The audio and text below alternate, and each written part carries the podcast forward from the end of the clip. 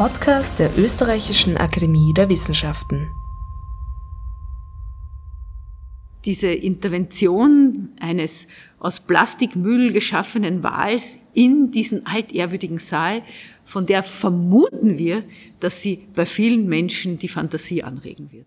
Verena Winivater über den riesigen Wal, der Anfang April im Festsaal der Österreichischen Akademie der Wissenschaften in Wien aufgehängt wurde gebastelt von Schülerinnen und Schülern des Wiener Gymnasiums Drasche und ihrem Lehrer Peter Hill. Und ein Aufruf gegen die Verschmutzung der Meere und allgemein gegen die Zerstörung der Umwelt. Die eindrucksvolle Skulptur hing über den Köpfen der zahlreichen Teilnehmerinnen der internationalen Konferenz Global Sustainable Development Goals in a Mediatized World die von 4. bis 5. April an der ÖRW in Wien stattfand.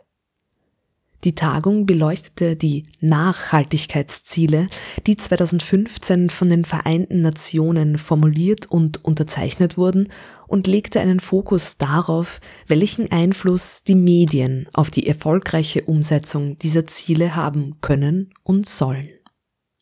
In dieser Ausgabe von Makromikro, gestaltet von Julia Grillmeier, hören Sie Auszüge ausgewählter Vorträge sowie exklusive Interviews von der ÖRW Nachhaltigkeitskonferenz. Zur Einführung hören wir die Umwelthistorikerin Verena Winivater, Mitglied der ÖRW und Professorin am Institut für soziale Ökologie an der Universität für Bodenkultur in Wien.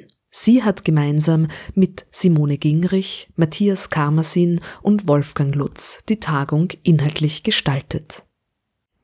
Es ist ja sehr interessant, dass in den 17 SDGs und auch in den 169 Targets, also das sind ja die Unterziele, sagt man auf Deutsch, zu den Zielen, die Frage freie und unabhängige Medien überhaupt keine Rolle spielt. Ich glaube, dass damit auch verbunden war, dass die Nachhaltigkeitsziele bis jetzt in den Medien wenig Rolle gespielt haben, weil sich die Medien nicht mit gemeint gefühlt haben.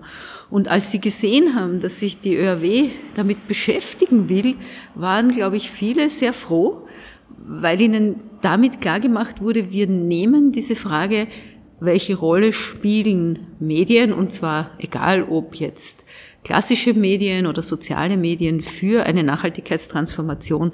Wir nehmen diese Frage ernst und wir wollen uns damit beschäftigen. Transformation unserer Welt. Die Agenda 2030 für nachhaltige Entwicklung. Im Jahr 2015 einigten sich die Vereinten Nationen auf 17 Ziele für nachhaltige Entwicklung, die bis zum Jahr 2030 umgesetzt werden sollen die sogenannten Sustainable Development Goals oder kurz SDGs.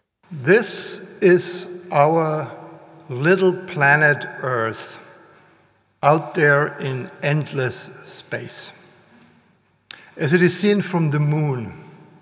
Der Sozialwissenschaftler Wolfgang Lutz, wissenschaftlicher Direktor des Instituts für Demografie der ÖRW, beginnt seinen Vortrag, der in die inhaltliche Auseinandersetzung mit den Nachhaltigkeitszielen einführt, mit einem berühmten Bild. Ein Sinnbild für das Umweltbewusstsein. Die sogenannte Blue Marble. Die Fotografie der Planetenkugel der Erde vom Weltall aus gesehen. As you see, the moon is not a very inviting place for human beings. Our Earth is much better for us. Uh, from the atmosphere, water, and all the life support systems we have on Earth. But yet, our life support systems on planet Earth are in deep trouble.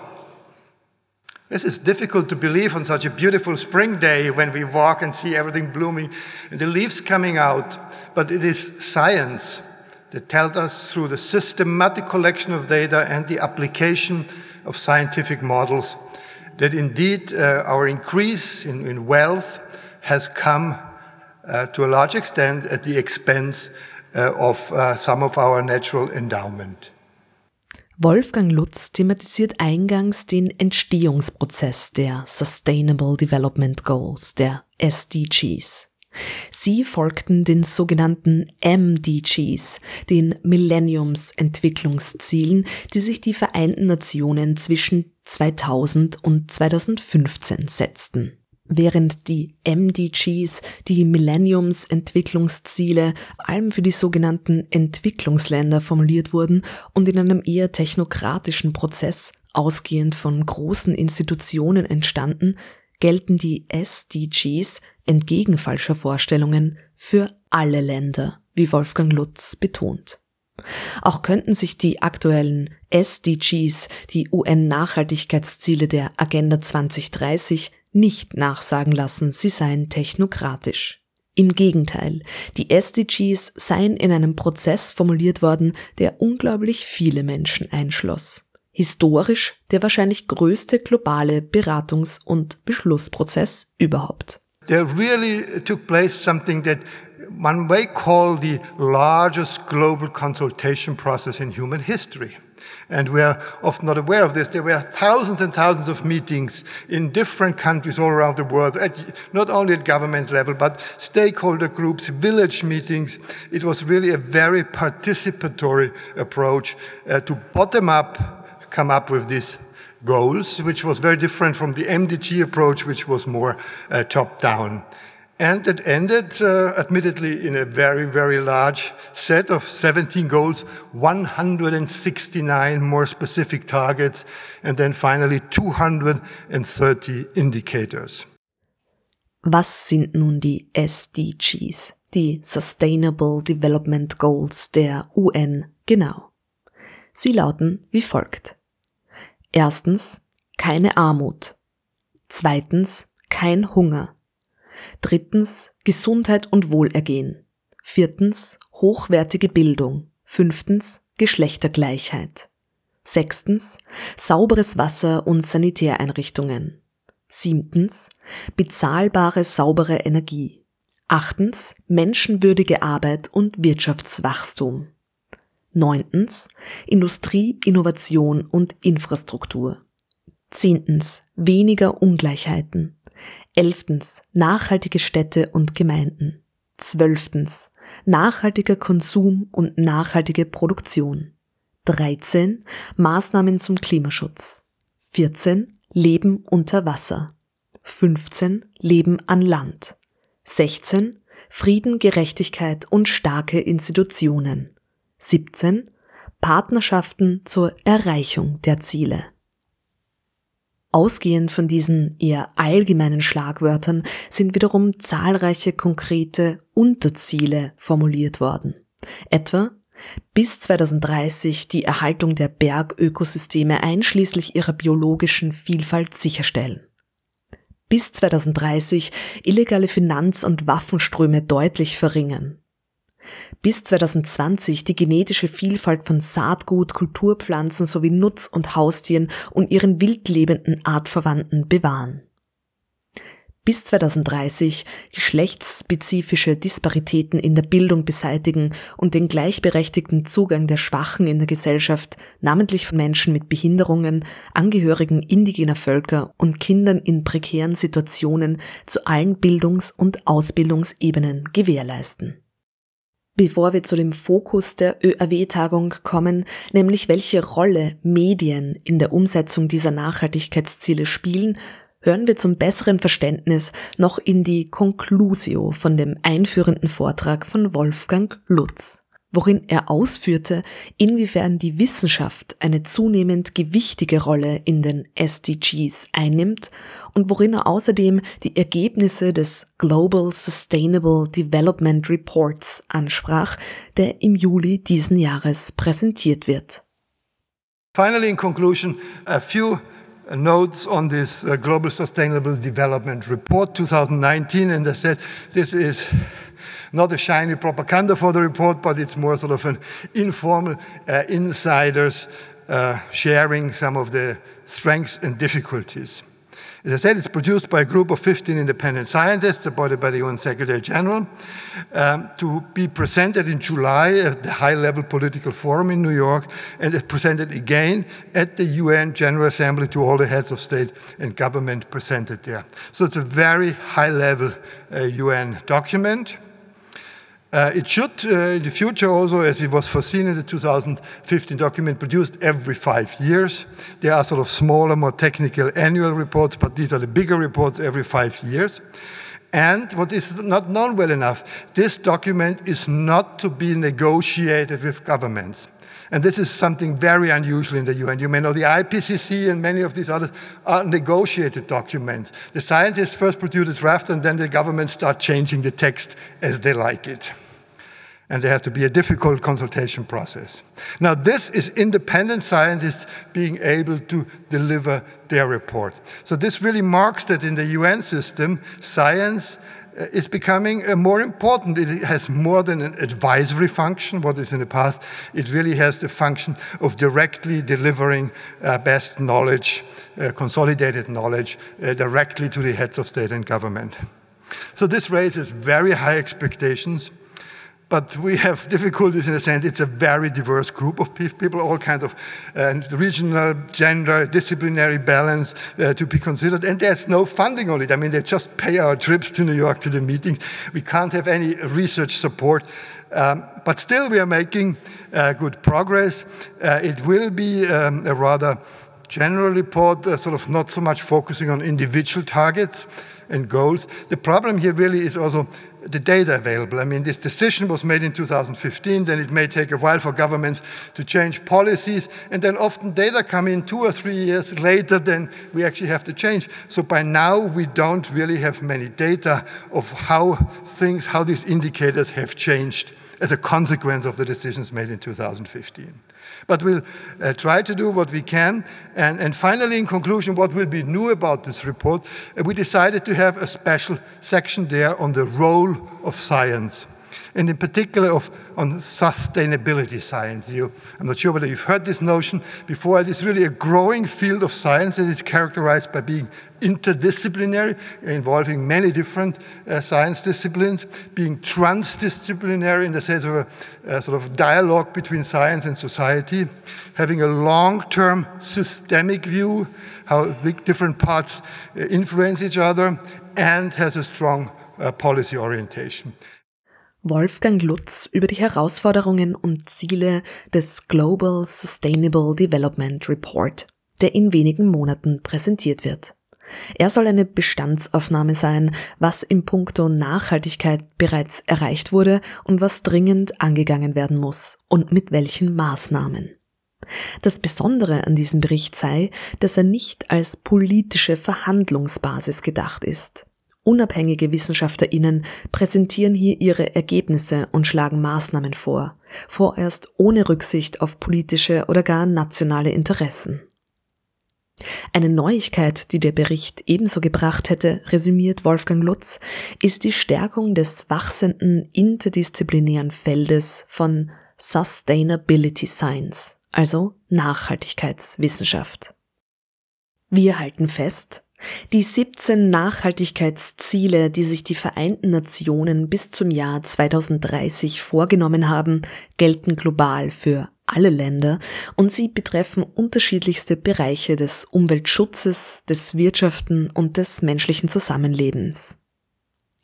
Die ÖRW-Tagung Global Sustainable Development Goals in a Mediatized World ordnete die jeweiligen Panels einzelnen der 17 Ziele zu, um Schwerpunkte zu setzen.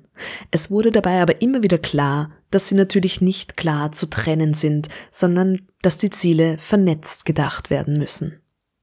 Der Fokus der Tagung auf die mediale Vermittlung der SDGs stellte sich als überaus produktiver Ansatz heraus.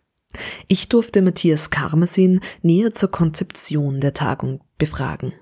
Er ist Professor für Kommunikations- und Medienwissenschaft an der Universität Klagenfurt und Direktor des CMC, des Instituts für vergleichende Medien- und Kommunikationsforschung an der Akademie der Wissenschaften. Herr Kammersin, vielen Dank, dass Sie sich ein bisschen Zeit nehmen für den ÖRW-Podcast. Sie sind Organisator bzw. Mitorganisator dieser Konferenz. Könnten Sie mal so umreißen, was so die grundlegende Idee war, warum Sie in dieses riesige Projekt auch gegangen sind? Eine der Ideen war es, die Scientific Community in Österreich darauf aufmerksam zu machen, dass die SDGs eine wichtige Rolle auf vielen verschiedenen Ebenen wissenschaftlicher Reflexion spielen und zweitens, das deutet auch der Titel der Konferenz an, ein bisschen den Aspekt der Kommunikation der SDGs und die Frage der Vermittlung der SDGs in der Gesellschaft anzusprechen. Auf welche Themen haben Sie da jetzt besonderen Fokus gelegt? Das ist eigentlich ein riesiges Feld. Wie der Titel der Konferenz andeutet, ist eines der zentralen Fragen, wie kann man SDGs kommunizieren?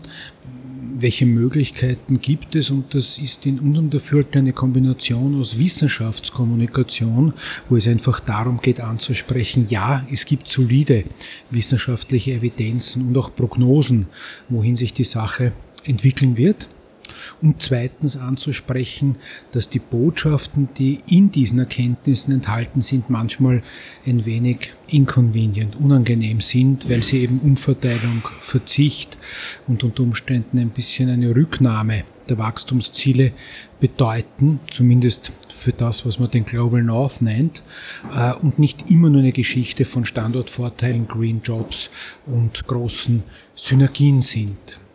Zweitens, war ein wichtiger Punkt, dass man innerhalb der einzelnen SDGs auch gemeinsam darüber nachdenkt, nicht nur, welche Synergien und Konflikte zwischen den SDGs es gibt, sondern auch, wie man Wissenschaftler und Wissenschaftlerinnen, die in diesem Feld arbeiten, stärker mit Policymakern, aber auch der Zivilgesellschaft ins Gespräch bringen kann.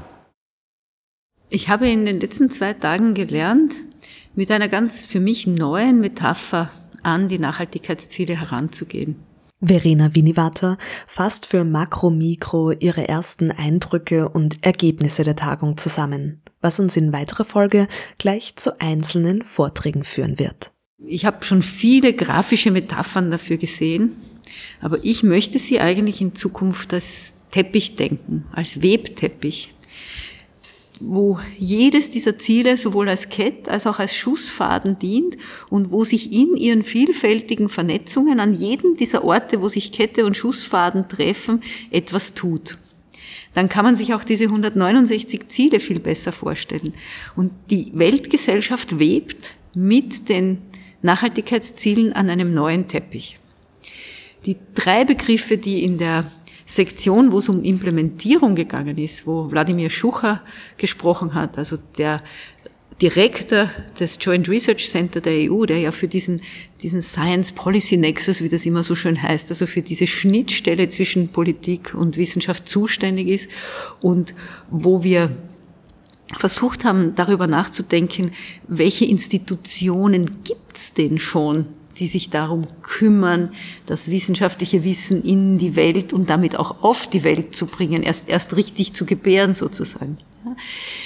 In dieser Sektion ist für mich so ganz deutlich geworden, dass wir drei Begriffe, die auf Englisch halt alle mit dem gleichen Buchstaben anfangen, ähm, dass wir drei Begriffe ins Zentrum stellen können. Und das ist Evidenz oder Evidence, Education und Empowerment. Und diese, dieser Triple E Nexus, der eigentlich während dieser Diskussion entstanden ist, den halte ich schon für ein wesentliches wegweisendes Ergebnis. Ich denke, dass wir diese Triple E Nexus in jedem der Punkte, wo sich Kette und Schussfaden unseres neuen Teppiches treffen, finden und wenn wir sie nicht finden, dann aber auch dort unterbringen müssen. Es geht nie ohne Empowerment der Menschen. Wir müssen zuhören. Wir Wissenschaftlerinnen und Wissenschaftler müssen Medienkompetenz zu einer Grundkompetenz unserer Ausbildungen und unseres Selbstverständnisses machen, weil nur dann geht Empowerment in einer mediatisierten Welt. Wir werden nicht mit allen persönlich sprechen können, für die wir relevant sind. Wir werden über Medien mit ihnen kommunizieren.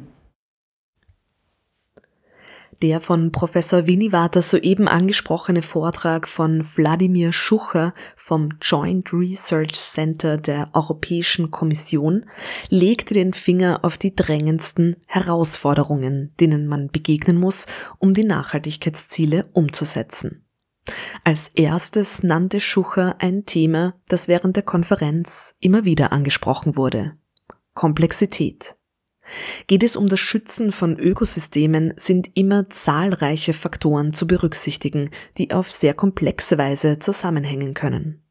Ignoriert man diese Zusammenhänge, kommt es zu falschen Entscheidungen. Biosprit sei eine solche gewesen, gab Schucher ein Beispiel. Eine weitere damit zusammenhängende Herausforderung ist die regelrechte Datenexplosion, die die 2010er Jahre dominiere. What we decided, and I think that every knowledge based organization in the world should focus on this, is a knowledge management. Because with this data explosion, we have also explosion of the, of the knowledge. You know how many articles are published on this planet per minute? There per minute, there are three scientific articles. Every 20 seconds, one scientific article. So then we should be reflecting also inside science what we are doing and whether what we do is the right way to help the society. Zu diesem Überfluss an Information trage nicht zuletzt auch die Wissenschaft bei. Drei akademische Artikel würden jede Minute veröffentlicht, rechnet Wladimir Schucher vor damit diese Information auch zu Wissen werden kann, das der Gesellschaft nützt, brauche es Wissensmanagement. We need to step back and we need to act responsibly. We need to become the lighthouses in this ocean of knowledge, scientific knowledge which is out there. Because if not, we are creating the space for liars. In diesem Zusammenhang sei auch unser Konzept von Innovation zu überdenken. Wladimir Schucher präsentierte das vom Joint Research Center entwickelte Modell der sogenannten smarten bzw. intelligenten Spezialisierung. Dieses Modell gewährleiste, dass die Innovationen, die vorangetrieben werden, auf den Kapazitäten und den Stärken der jeweiligen Gemeinschaft basieren, die sie hervorbringen. Ein einheitliches Innovationskonzept, etwa nach dem Vorbild Silicon Valley, in die ganze Welt zu exportieren, mache weder wirtschaftlich noch ökologisch Sinn. Weiters sei es in diesem Zusammenhang für das Gelingen der Nachhaltigkeitsziele entscheidend, besser zwischen der Wissenschaft und den politischen Entscheidungsträgerinnen zu vermitteln. Let me tell you a short story. So there is a balloon and, and, and the man on the ground in the foggy day and the balloon is, uh, is uh, lost somewhere. And the guy in the balloon is, is shouting, Oh, can you help me to find where I am? I'm, I'm lost. And the guy on the ground is saying, Oh, you are exactly at 45 degrees, 25 minutes, 29 seconds north, and 75 degrees, 42 minutes, 20 seconds west. And the guy from the balloon is saying, You must be a scientist because, you know, I'm asking you a question, you are giving me the answer, and I'm still lost. And the guy uh, on the ground is saying, Ah, you must be a politician or policymaker because I'm giving you exact answer and you are blaming me for not understanding. So actually, this is what we have in front of us, this challenge, that we may produce absolutely outrageously fantastic evidence, scientific evidence. But if we do not understand the policy cycle, how the policymakers and politicians think we are lost, our evidence, our beautiful, uh, precious work is not going to be used. We need to understand that the life cycle of policymaking and life cycle of the science are completely different. The way of thinking is not even compatible. So then what we need, we need to bridge this huge gap. Because if not, if we are just sending beautiful reports from academies, universities, uh, uh, to the policymakers, they are going directly to the dustbin. In diesem Panel mit dem Titel Implementing the Sustainable Development Goals on a Global Basis sprach neben Wladimir Schucher auch Lingshua Zhang von UNET IEMP dem United Nations Environment Program International Ecosystem Management Partnership. Auch Professor Sang hob zentral hervor, dass komplexe Zusammenhänge nicht außer Acht gelassen werden dürfen, sobald man auf globaler Ebene Maßnahmen für den Schutz von Ökosystemen entwickelt. Sie plädierte, ähnlich wie Schucher, für einen sogenannten Nexus Approach. Also wo der Nexus, die Verknüpfung zwischen den SDGs im Vordergrund steht. Why we need a nexus approach. From yesterday to today, a lot of people talk about 17 goals and 169 kind of uh, uh, targets. One thing we know is that everything is interconnected. So we can no longer work in the silo. Because we are an ecosystem management partnership, I wanted to you know, just start talking about the evolution of ecosystem management where. So that we all know ecosystem and their services are natural and the spiritual foundation of human civilization. We started with ecosystem as a dynamic complex of plant, animals, and others. But ecosystem services was uh, really emphasized when we started the Millennium Ecosystem Assessment, then there. But ecosystem management is integrating a process, integrated process of conserving and improving ecosystem health that sustains ecosystem for the human well-being. So it's all connected. Im Hinblick auf das Zusammendenken von Ökologie und Menschenrechten war Giovanni Janet Mendises Vortrag sehr spannend. Die Forscherin am African Institute for Development Policy in Malawi sprach über die Weltbevölkerungskonferenz von 1994 in Kairo, wo 179 Regierungen vereinbarten, allen Menschen innerhalb von 20 Jahren den Zugang zu Aufklärung und Verhütungsmethoden sowie zu Gesundheitsversorgung rund um Schwangerschaft und Geburt zu ermöglichen. Madis beleuchtete die Situation am afrikanischen Kontinent 25 Jahre nach dem Abkommen von Kairo und sprach darüber, wie die UN-Nachhaltigkeitsziele hier weiterhelfen könnten. Argue that uh, you know all of the sustainable development goals, if, if indeed implemented, would make a huge difference and would make a huge difference also to reproductive health, to reducing uh, unnecessary maternal deaths, to reducing child mortality. So when we look at goal number three, I did mention already the ambition to reduce maternal mortality ratio to less than 70 uh, deaths per 100,000 live births. Under five mortality rates, ambition is to reduce this to less than 25 deaths for every 1,000 children who are born. And then there is ambition also to really bring back the philosophy of universal you know, access to primary health care. Rufen wir uns nochmal in Erinnerung, das dritte Nachhaltigkeitsziel, auf das Giovanni Madis hier Bezug nimmt, ist Gesundheit und Wohlergehen.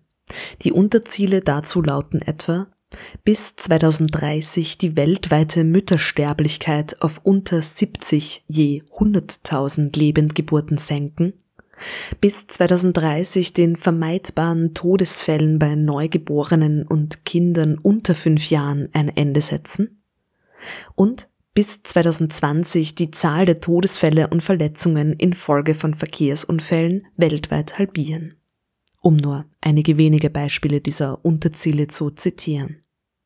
Außerdem bezog sich Giovanni Madis auf das vierte und fünfte Nachhaltigkeitsziel hochwertige Bildung und Geschlechtergleichstellung. In terms of education, uh, Sustainable Development Goal uh, Fall has at least 12 years of free education. That would include primary as well as secondary education, universal. And if we did achieve that, then we'll be looking at a different chart when it comes to fertility. We'll be looking at a different chart when it comes to under five mortality as well as maternal mortality. And then we also have the gender equality and uh, inclusion of women in decision making and in other spheres of life. Equal access, for example, to technical, you know, uh, uh, uh training, vocational training, as well as uh, higher education. And I would argue, seeing the statistics in Africa, we do need women in science a lot more, perhaps, than other regions of the world because the numbers don't look too good. And then uh, uh, um, uh, Sustainable Development Goal 5 essentially is about ending discrimination ending harmful practices against women and girls, including child marriages, female genital mutilation, all those uh, you know uh, atrocities, ending those. But then also includes ending, uh, you know providing universal access to sexual and reproductive health and rights in accordance with the um, ICPD uh, that uh, was agreed in Cairo, and furthermore economic empowerment. So my argument is that uh, you know if we only looked at these three goals and actually you know made significant effort in this, I think we would see a, a lot uh, in terms of uh, improvements in reproductive health as well as development. I'm not undermining other issues that are important in Africa, like uh, you know corruption and all that. These are really important. But my argument is, when we actually increase education, you also increase a voice. Women become you know advocates for their own you know health, for their own rights, and indeed for change, and that's always important. Sowohl was Kinder- und Müttersterblichkeit, zu hohe Geburtenraten oder Eheschließungen von nicht volljährigen Mädchen betrifft. Bildung sei der zentrale Faktor, sagte Giovanni Madis bei der ÖRW-Konferenz zu den Nachhaltigkeitszielen. Was mir besonders gut gefällt an der Konferenz jetzt äh, gestern und heute, ist, dass es gelingt, eine inhaltliche Breite mit einer gewissen inhaltlichen Tiefe zu verbinden. Simone Gingrich vom Institut für soziale Ökologie der Universität für Bodenkultur in Wien, Mitglied der Jungen Akademie der ÖRW und Mitorganisatorin der Tagung Global Sustainable Development Goals in a Mediatized World. Also es gab sehr allgemeine Beiträge über die Sustainable Development Goals und deren Implementierung, äh, was die in der Praxis oder für bestimmte Forschung bedeuten und aber auch sehr spezifische zu bestimmten technologischen Herausforderungen oder wo Bezug auf wirklich die eigene Forschung auch genommen wurde. Und äh, ich finde, das hat einen guten Bogen gespannt. Man hat auch in der Diskussion bemerkt, es sind zwar bisher nur plenare Diskussionen geführt worden, aber es sind viele Fragen aus dem Publikum gekommen, es haben sich viele Leute beteiligt, auch Studierende haben sich an der Diskussion beteiligt, auch die Pausengespräche, die ich geführt habe, auch mit den Studierenden gezeigt, dass die sich, dass die gut mitkommen, dass die sich, die verstehen, was hier äh, präsentiert wird. Die haben in der Diskussion sich involviert. Ähm, wir haben ja auch diese Resonanzwände in, der, in dem Saal, wo alle Teilnehmer und Teilnehmerinnen eingeladen sind, Kommentare, Fragen, Ideen zu deponieren und die werden wir heute am Nachmittag dann in dieser interaktiven Session auch weiter bearbeiten in Gruppen. Also ich finde eben auch vom organisatorischen her funktioniert diese, diese Brücke zwischen allgemeiner, plenarer Diskussion, Breite und Tiefe, dass wirklich viele individuelle Personen sich mit einbringen in diese Konferenz. Das freut mich sehr. Und inhaltlich vielleicht noch nachgefragt, das war ja über die Ziele in dieser mediatisierten Welt, also auch im Hinblick auf Digitalisierung, aber auch generell diesen Massenmedien, Phänomenen und der Kommunikation dieser eben oft gar nicht so einfach kommunizierbaren Inhalte. Was hat sich denn da äh, für Sie auch äh, ergeben während diesen bisherigen eineinhalb Tagen? Also für mich persönlich, das ist wohl nichts Neues in der Kommunikationswissenschaft, aber für mich persönlich die wichtigste äh, Botschaft ist, dass es in der Nachhaltigkeitskommunikation eben nicht darum geht, besser und mehr zu informieren, sondern dass es darum geht, Leute zu beteiligen ja, und äh, in den Austausch zu treten. Und deswegen auch das, was ich vorhin gesagt habe, dieses aktive Engagement von einem großen Teil der Leute, die hier äh, zuhören und äh, sozusagen als Besucher, Besucherinnen eigentlich gekommen sind, das freut mich sehr und das werte ich als Hinweis darauf, dass das, was gesagt wird, auch ankommt bei vielen. Auf der ÖAW-Konferenz zu den Nachhaltigkeitszielen. Bernadette Fessler, Sie sind auch da, wie ganz viele, auch junge Leute, auch Studierende, wirklich ganz gemischtes Publikum. Was führt Sie denn hierher? Ähm, wir sind hier, oder Studienkolleginnen und Kolleginnen von mir, wir sind hier im Rahmen einer Master-Seminars und wir werden eingeladen, an der Konferenz teilzunehmen. Und es ist sehr spannend, vor allem auch von der ganzen Welt eigentlich Menschen zu hören, die zu den Sustainable Development Goals forschen und auch mit so verschiedenen ähm, Fokussen ähm, darauf blicken Und was ich persönlich sehr interessant finde, ist äh, der Blickwinkel auch von der Kommunikationsseite her, also wie man Nachhaltigkeit auch so kommunizieren kann, dass er nicht nur eben in diesen wissenschaftlichen Kreisen eigentlich äh, diskutiert wird, sondern vor allem auch darüber hinaus. Und was ist das für ein Studienzweig? Social Ecology, das ist ein Studiengang in der BOKU, etwas kompliziert bei uns. Wir studieren auch an der Uni Klagenfurt, aber das Institut ist mittlerweile an der BOKU. Und jetzt ist der erste Vormittag und die erste Nachmittagssession auch vorbei. Was waren jetzt so Themen dabei, die Sie besonders interessiert haben bisher? Ja, auf der einen Seite eben dieser Kommunikationsaspekt, was ich persönlich sehr spannend finde. Ähm, und zusätzlich aber auch äh, der Blickwinkel von ähm, Bildung, der auch vor allem während des Vormittags öfters genannt wurde. Und ich hier sehr zustimmen kann, da ich glaube, dass Nachhaltigkeit vor allem auch in den Klassenzimmern beginnt, vor allem auch dort beginnt äh, in der primären Schulbildung, ähm, weil ich glaube, dass äh, vor allem die nächste Generation mit dem Thema Nachhaltigkeit äh, direkt konfrontiert wird oder direkt konfrontiert ist mittlerweile und man sich hier die Frage stellen muss, wie wird diese Generation mit den Herausforderungen umgehen, in die sie eigentlich hineingeboren wurden. Eine Wortspende an Makro-Mikro von Bernadette Fessler, Studentin der sozialen Ökologie. Direkt von der ÖRW Nachhaltigkeitskonferenz Anfang April. Diese Frage, wie die Nachhaltigkeitsziele am besten vermittelt werden können, wurde vor allem in dem Konferenzpanel Implementing the Agenda 2030 in a Mediatized World verhandelt. Jetzt hören wir daraus Roy Bender, Assistenzprofessor für Industriedesign und Design Conceptualization and Communication an der niederländischen Delft University of Technology.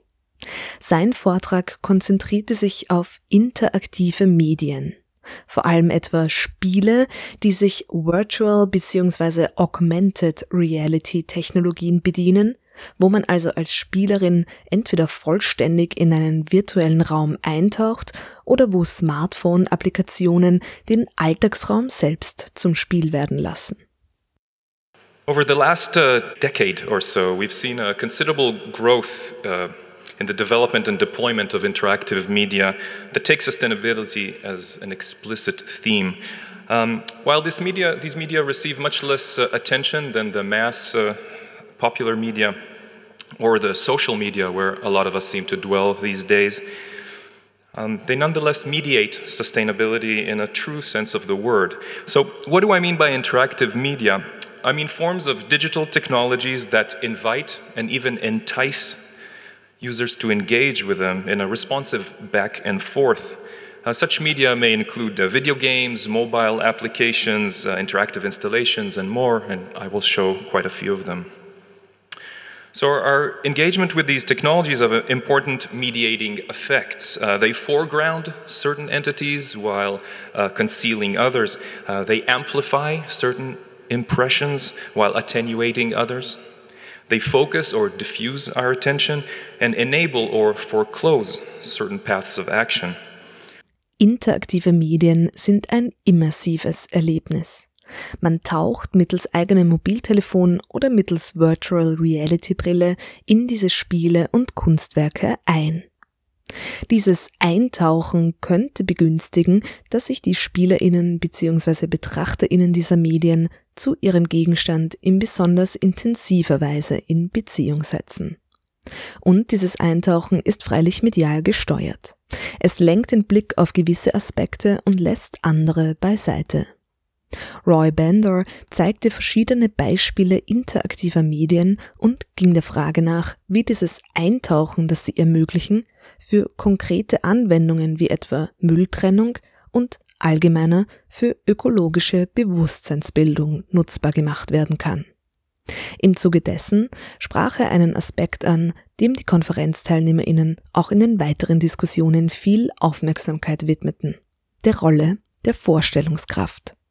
Over the last uh, few years, an increasing number of voices have pointing out that when it comes to humanity's response to climate change, we're suffering a collective poverty of the imagination. Simply stated, we're so locked into our present ways of being that we can't really envision alternatives. Those who share this view see sustainability as an invitation to critically examine our social imaginaries, to explore alternative futures. By social imaginaries, I mean, uh, following Charles Taylor and Benedict Anderson, those deeply held beliefs about the world, the kind of stories that we tell ourselves about who we are, where we came from, what's important to us, where we're going. Design strategies that work on this level aim to make visible our current imaginaries and offer us alternative ones to rehearse or try on for size. The futures they create may be troubling or hopeful, dystopian or utopian, but either way, they indicate just how deeply we need to go if we truly want to transform the world and avoid some of the worst consequences of the Anthropocene.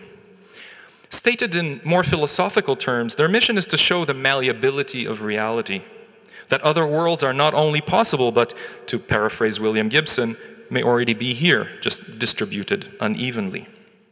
Um die Zukunft gestalten zu können, müssen wir sie uns gestaltbar und wandelbar vorstellen können. Unsere Imagination muss trainiert werden. Dies betonte auch Alison Anderson, Professorin für Soziologie an der University of Plymouth und der Monash University in Melbourne in ihrem Vortrag. Sie identifizierte eingangs die Informationsflut als Herausforderung für die erfolgreiche Umsetzung der Nachhaltigkeitsziele. Wir seien ständig mit so vielen Informationen konfrontiert, dass wir tendenziell nur mehr jenen Informationen Aufmerksamkeit schenken, die uns in unseren schon bestehenden Einstellungen bestärken. And one of the problems is, is that in um, a mediatized world, we are swamped with information. There is considerable information overload. And as a consequence of this, we tend to um, have what's known as cognitive dissonance. So, because um, there are so many choices, there are so many different sources of information out there, what happens is that we tend to, by and large, um, fall back on um, information that tends to reinforce our pre existing opinions about issues. And that is a real challenge, you know, when thinking about the um, Sustainable Development Goals. Um einen Wandel in unseren umweltzerstörerischen Handlungen und Strukturen herbeizuführen, sei es also nicht genug, mehr und mehr Informationen zur Verfügung zu stellen, die in dieser Informationsflut eventuell untergehen. Die Informationen müssten anders erzählt werden. Auch Alison Anderson hob dabei das Immersive, das Eintauchen in Geschichten als positives Modell hervor. It's clear that just simply providing people with more information, more and more information, uh, better information, is not necessarily going to lead to behaviour change. Stories need to be more immersive. Um, there are some interesting um, things being done at the moment by the digital born players. Um, so, some of the um, news outlets that particularly younger generations are tending to access, like BuzzFeed, for example, um, Huffington Post, are all exploring immersive journalism, which makes the audiences connect much more with the issues because they feel as though they're there and they're experiencing it. Das Thema der Vermittlung spannte sich aber auch auf die weiteren Panels etwa jenes, das dem 15. Nachhaltigkeitsziel Leben am Land gewidmet war. Eric A. Davidson, Professor am Center for Environmental Science der University of Maryland, sprach davon, dass wissenschaftliche Fakten in ihrer Aussagekraft und ihrer Wichtigkeit unterschätzt würden, wenn sie ungenügend kommuniziert werden. Wir sollten etwa schockiert darüber sein, dass die Hälfte des in der Biosphäre vorkommenden Stickstoffs von Menschen erzeugt wird. Wir sind es aber nicht, denn wir haben nicht die Mittel, dies in unsere alltägliche Wahrnehmung zu übersetzen. Uh, of course, scientists love to put together budgets. Um, particularly, uh, biogeochemists love global budgets. So we can um, put together budgets such as this one of showing how important this um, fertilizer uh, input is relative to all the natural sources of nitrogen. And so we come up with a conclusion that annual nitrogen fixation, we've um, about half of the total amount of nitrogen that goes into the biosphere is put in there by human activity.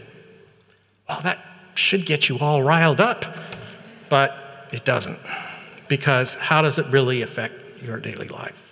Eric A. Davidson stellte bei der ÖRW-Tagung die sogenannte Sustainability Agriculture Matrix vor, ein Modell, das Nachhaltigkeit in der Landwirtschaft besser messbar machen soll, sodass verschiedene Länder und Regionen verglichen werden können und gezieltere Maßnahmen entwickelt werden können. And now we can compare how uh, various countries do, so because they're all on the same uh, matrix.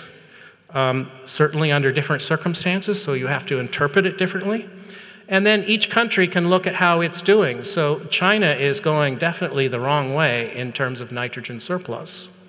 Uh, China doesn't have nearly the obesity problem that the United States has, um, but it is still actually going in the wrong way. Compare that to Malawi, a sub Saharan African uh, country um, and you have a whole bunch of other different challenges there. But again, each country can see how it's doing. It's like getting a grade and then coming back and saying, how can we improve that grade?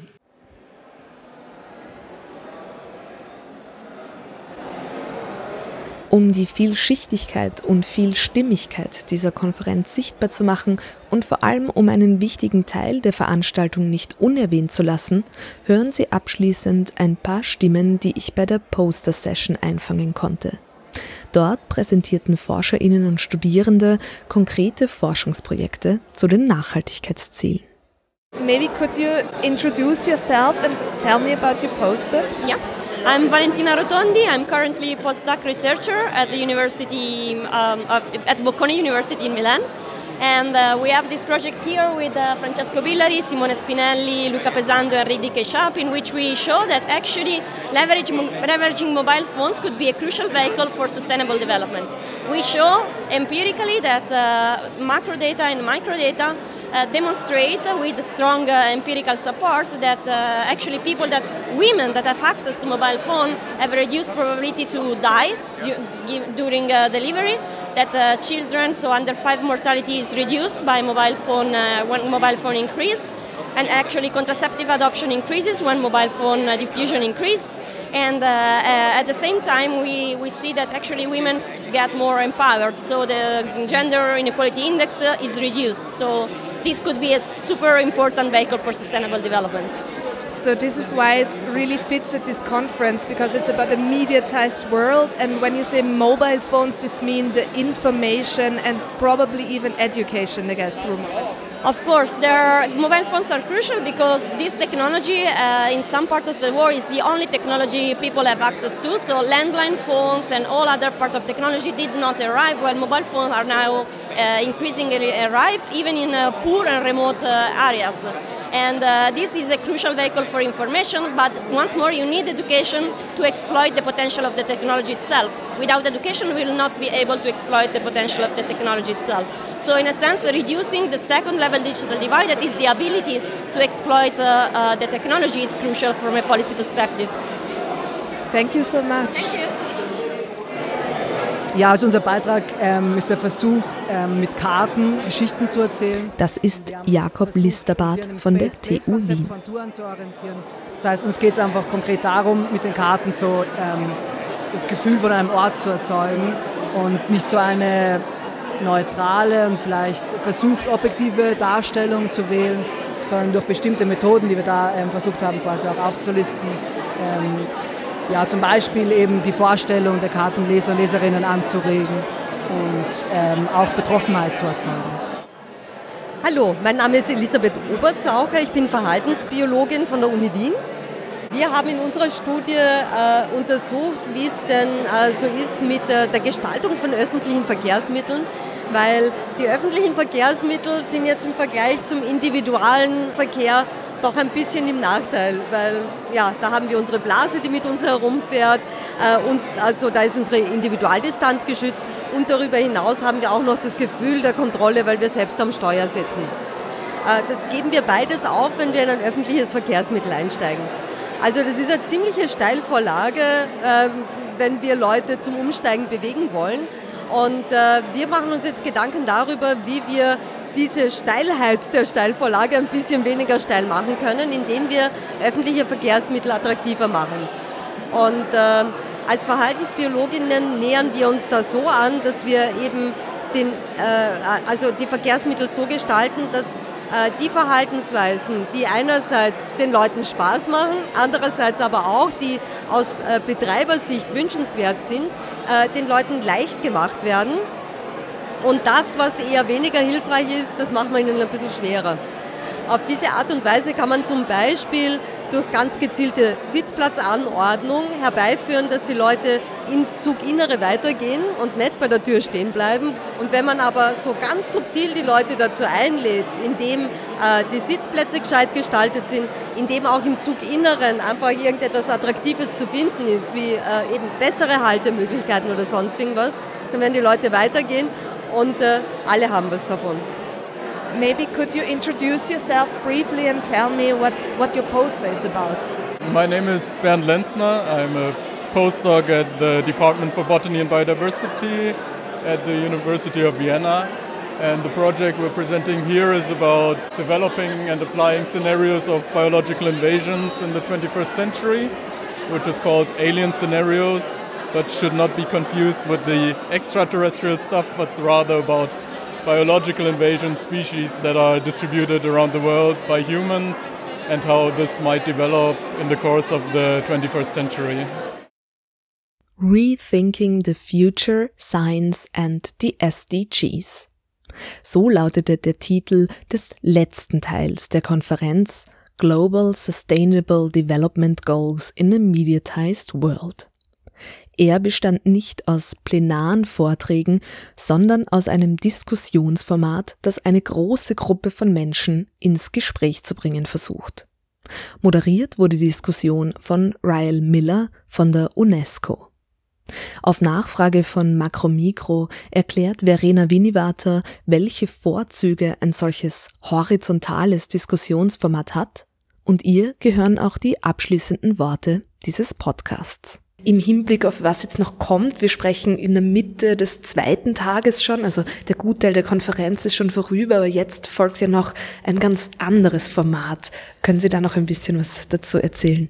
Die UNESCO ist eine der Institutionen, die nach dem Zweiten Weltkrieg dem, mit dem Ziel geschaffen worden sind, eine friedliche, auf den Menschenrechten basierende Welt möglich zu machen. Gesellschaften lernen ja nicht, indem alle Individuen einzeln gescheiter werden. Das ist nicht schlecht für Gesellschaften, aber sie lernen vor allem, indem sie neue Institutionen schaffen, die dann neue Aufgaben in Gesellschaft übernehmen können. Und UNESCO ist eine dieser neuen Organisationen. UNESCO hat viele Programme. Eines davon heißt MOST, Management of Social Transformations. Und in diesem Programm gibt es mit Real Miller einen Professor, der sich seit mehreren Jahrzehnten damit beschäftigt, wie macht man das? Wie kann man eine soziale Transformation begleitend, unterstützend auf den Weg bringen? Sein Modell dafür heißt Futures Literacy. Was heißt das? Das heißt, imstande werden, über die Zukunft nachzudenken. Und wir haben das so stark auf der Konferenz gehört. The poverty of imagination. Die Armut an Vorstellungsvermögen. Wir können uns weder eine gute Zukunft vorstellen, noch wirklich die Dramatik, die die jetzige Situation hat. Wir sind über drei von den neun planetaren Grenzen drüber. Das ist so, wie wenn Sie sagen, ja, meine Niere und meine Leber funktioniert nicht mehr, aber solange mein Magen noch funktioniert und meine Lunge, was soll ich mir da Sorgen machen? Also die Situation ist dramatisch und wir können uns weder das Drama wirklich vorstellen, noch können wir uns vorstellen, was alles an möglichen Zukünften trotzdem da ist und in welche Richtung wir gehen können. Und wir machen jetzt einen, einen letzten Schritt in einem in einen gemeinsamen Schritt. Es werden Gruppen werden versuchen, miteinander in eineinhalb Stunden mit ihrer gemeinsamen Kreativität drüber nachzudenken, was könnte in Zukunft die Rolle der Wissensproduktion sein? Wie intensiv wird Lernen in der Gesellschaft vergemeinschaftet, vergesellschaftet sein? Wir werden eine Gesellschaft sein, die eine Gemeinschaft von Lernenden ist und nicht mehr so sehr eine Gesellschaft von wenigen Lehrenden und vielen, die in die Rolle der Rezipienten gedrängt werden. Das heißt, da diskutiert dann der, das, der ganze Plenarsaal und es gibt nicht mehr so eine frontal vortragende Person. Ich glaube, dass es ganz wichtig ist, zunächst einmal auch das, was gewusst wird in den spezialisierten Wissenszentren, die wir halt Universitäten oder außeruniversitäre Forschungseinrichtungen nennen, das auch zur Verfügung zu stellen und auch die Möglichkeit zu geben, in diesem Fragespiel zwischen Frage und Antwort eine erste Resonanz zu bekommen. Aber der zweite Schritt sollte nicht ausbleiben. Und der zweite Schritt ist zu sagen, wo immer du herkommst, du denkst über die Zukunft nach und weil du über die Zukunft nachdenkst, bist du für diese gemeinsame Zukunft wichtig. Wir können nämlich gar nicht anders als über die Zukunft nachdenken, aber wir lassen uns von Scheuklappen der Vergangenheit und der Gegenwart zu sehr leiten. Und die Befreiung der Zukunft aus den Scheuklappen ist das, was wir hier versuchen.